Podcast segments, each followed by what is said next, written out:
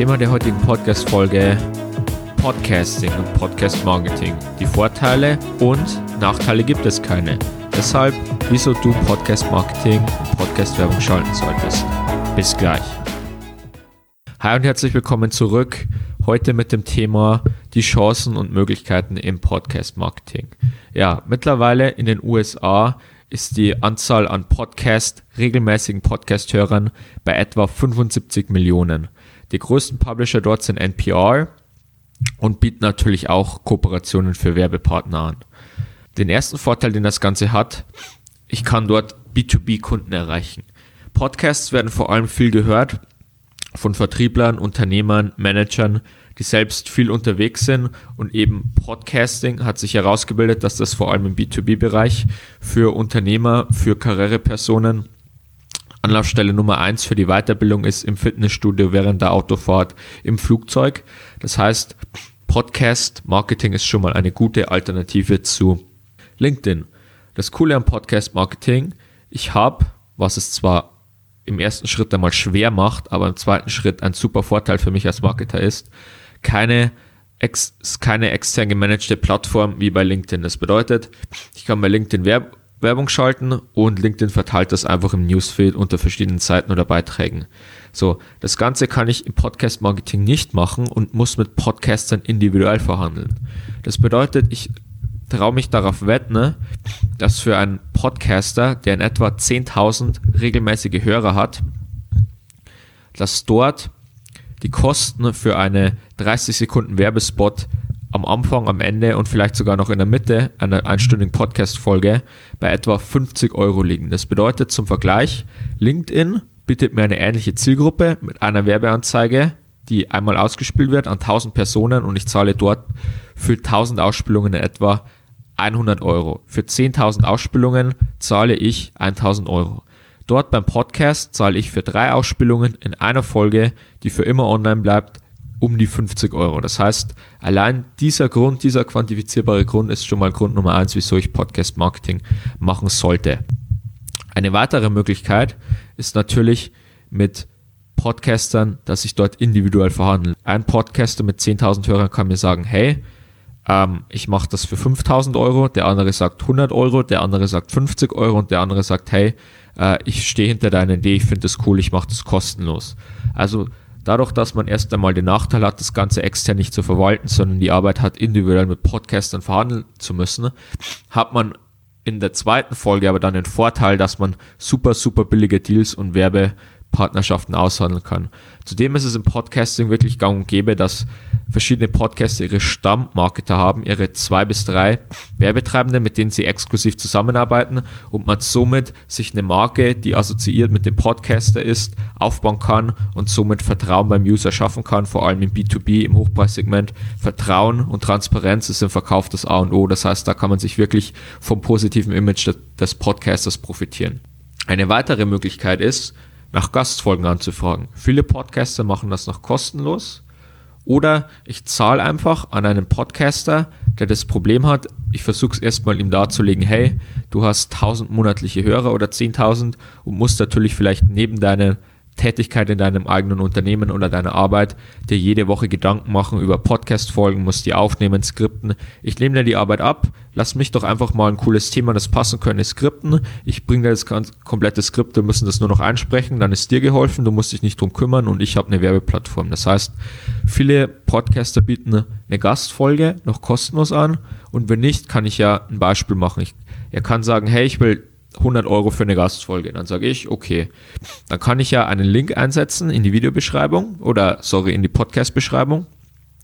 Und dieser Link ist dann wieder ein Affiliate-Link oder ein individueller Link, mit dem ich messen kann, wie viele Leute, die, die den Podcast gehört haben, klicken auf den Link, wie viele Leute waren davon auf meiner Seite, wie viel habe ich, hab ich verkauft. Das heißt, was ist meine Click-Through-Rate, was ist meine Conversion Rate und was hat mich dann ein Neukunde, den ich über die Podcast-Plattform gewonnen habe, gekostet und kann das Ganze mit Google, Facebook, Instagram, LinkedIn vergleichen und dann eben sehen, ob mir das Ganze billiger oder teurer kommt. Und ich bin eigentlich, kann ich jedem sagen, es ist immer billiger, weil es einfach nicht bekannt ist, weil man sich die Arbeit eben machen muss, aber es lohnt sich immer.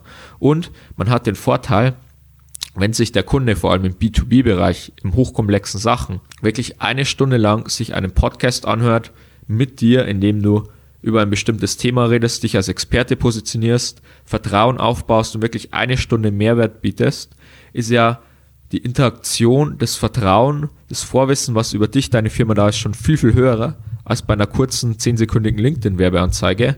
Und dadurch, dass du so viel Mehrwert verpackst, ist die Chance, am Ende dann auch die Leute, die den Weg zur Website finden, zu Kunden zu konvertieren, viel, viel höher. Das heißt, vor allem im B2B-Bereich, ich mache jetzt mal das Beispiel, du bist Immobilienmakler.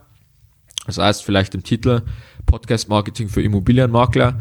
Du bist Immobilienmakler und positionierst dich bei größeren äh, Podcasts. Es gibt ja Asset Manager, größere Firmen, die Podcasts machen und machst Gastfolgen zu dem Thema. Das sind die wichtigsten drei Punkte, auf die man bei der Due Diligence bei Gewerbeimmobilien An- und Verkauf achten muss. Dann machst du einfach mit dem Podcaster, mit der Firma eine Stunde eine Folge über Due Diligence im An- und Verkauf von Gewerbeimmobilien und verweist am Ende, wer dabei Unterstützung braucht, auf deine Dienstleistung. Das Ganze machst du einfach mit verschiedenen Podcastern, die relevant sind in deiner Nische und schaffst dir so Reichweite. Oder du startest deinen eigenen Podcast. Die Investitionskosten sind relativ gering. Wenn ich bei Facebook oder LinkedIn gute Werbeanzeigen schalten will, brauche ich professionelles Video- und Bildmaterial, was natürlich mit Kosten Videoproduktion verbunden ist. Für einen Podcast, um den zu starten, brauche ich ein kostenloses Audioschneideprogramm. Ich brauche ein 50 bis 100 Euro Mikrofon und einen Podcast-Hoster für 5 Euro im Monat. Da kann ich auch schon loslegen.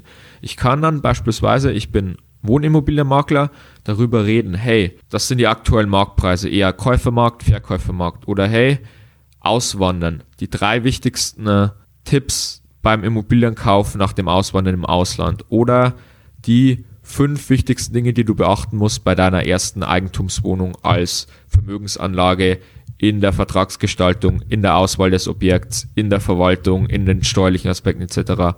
Positioniere dich als Experte, sei es jetzt Wohnimmobilie oder Gewerbeimmobilie, sprich darüber und dann bist du wirklich, vor allem wenn es um so Sachen im Vertrieb geht, vor allem in Deutschland ist die Rate, wie oft man im Leben ein Haus kauft oder verkauft, bei ein, zwei Mal. Das bedeutet, die Immobilie ist das Wertvollste, was der Durchschnittsdeutsche besitzt und die Transaktionsfrequenz ist sehr, sehr gering. Das heißt, Immobilientransaktionen, wie du dann sicher als Makler weißt, sind, ist immer noch eine Branche, die nicht digitalisiert wird, weil einfach das Vertrauen, das Augen-zu-Auge-Gespräch der persönliche Ansprechpartner immer noch wichtig ist für die Personen, aus eben genannten Gründen. Das bedeutet, wenn du dich da als Experte positionierst, bist du allen Makler, die ihr ein Bild und ihre drei Bewertungen bei Immobilienportalen haben, voraus, bist du allen Maklern, die vielleicht sogar schon Facebook-Ads schalten und ihr zwei Minuten Video mit äh, Objekten pushen, voraus. Wenn du einfach klaren Mehrwert gibst, bist du einfach dem, den die Leute vertrauen, der Experte in deiner Umgebung und wirst einfach sehr, sehr viele Neukunden gewinnen.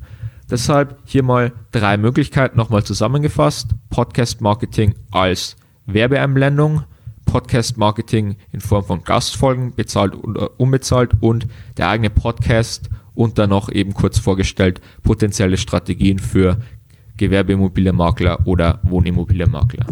Ich hoffe, die Folge konnte dir weiterhelfen, speziell als Makler. Wenn du mehr Fragen hast zu den ganzen Rechnungen, die ich eben angestellt habe, mit Click-Through-Rate, Conversion Rate, was kostet mich ein Neukunde, oder wenn du sagst, du möchtest das Ganze testen, aber du möchtest nicht manuell die Arbeit übernehmen, die relevantesten Podcasts herauszusuchen, mit ihnen Kooperationen auszuarbeiten, wende dich gerne an uns. Wir helfen weiter und freuen uns, wenn du wieder in der nächsten Folge reinhörst. Dein Daniel von Ados Marketing.